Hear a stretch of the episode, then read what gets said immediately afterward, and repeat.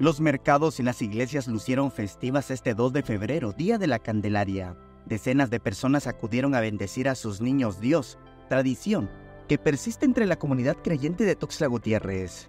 Martiniana Martínez acudió a la iglesia del Calvario. Llevó a su niño, que la ha acompañado durante 20 años. Es una tradición que mi madre, la señora María Antonia Mota Palacios, este, nos inculcó a mí, su hija, y a ella su nieta. Entonces, pues es algo que no, no se debe de perder en cada una de nuestras familias, sobre todo porque somos chiapanecos y los chiapanecos no debemos de perder las costumbres. En los mercados públicos desde temprana hora las familias llevaron sus imágenes para vestirlas de personajes sacros o populares.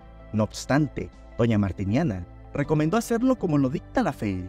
Únicamente traemos al niño como la representación de los 40 días del niño Jesús, que hoy cumple 40 días de nacido, ¿sí? Entonces, como tal, pues lo vestimos así como, como bebé, pues, porque no se le debe de poner vestido, porque pues es, es niño.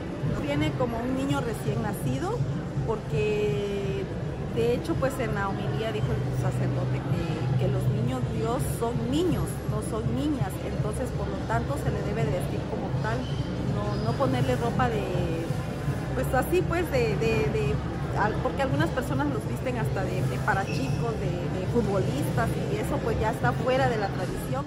Ella instó a las familias chiapanecas a continuar con las costumbres y que este día, cuando también se comen tamales para festejar a la Candelaria, sea motivo de cohesión familiar. Que siga la tradición, que lo inculquen con sus hijos, con sus nietos y que no es necesario hacer una gran fiesta, simplemente con los, los habitantes del hogar, los miembros del hogar, es, son los que debemos de permanecer y arraigarnos, arraigarnos a nuestras costumbres, pues que no, no lo perdamos porque es algo muy bonito, es algo que une a la familia sobre todo. Samuel Revueltas, Alerta Chiapas.